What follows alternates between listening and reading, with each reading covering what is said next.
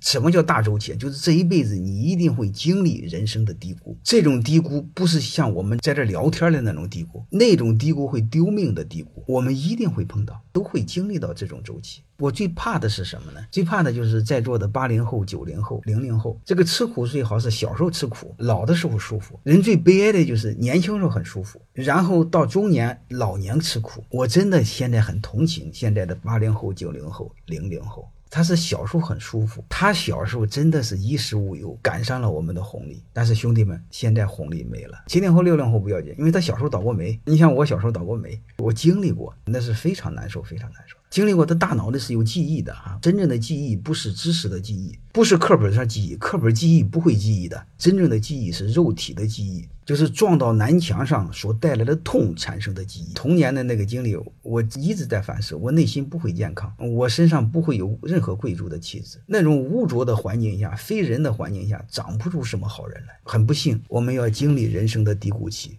很不幸，我们可能要好好的照顾自己。很不幸，很多人维持要付出惨重的代价。虽然这句话说起来很苍白，但是真的体验起来真的很痛苦。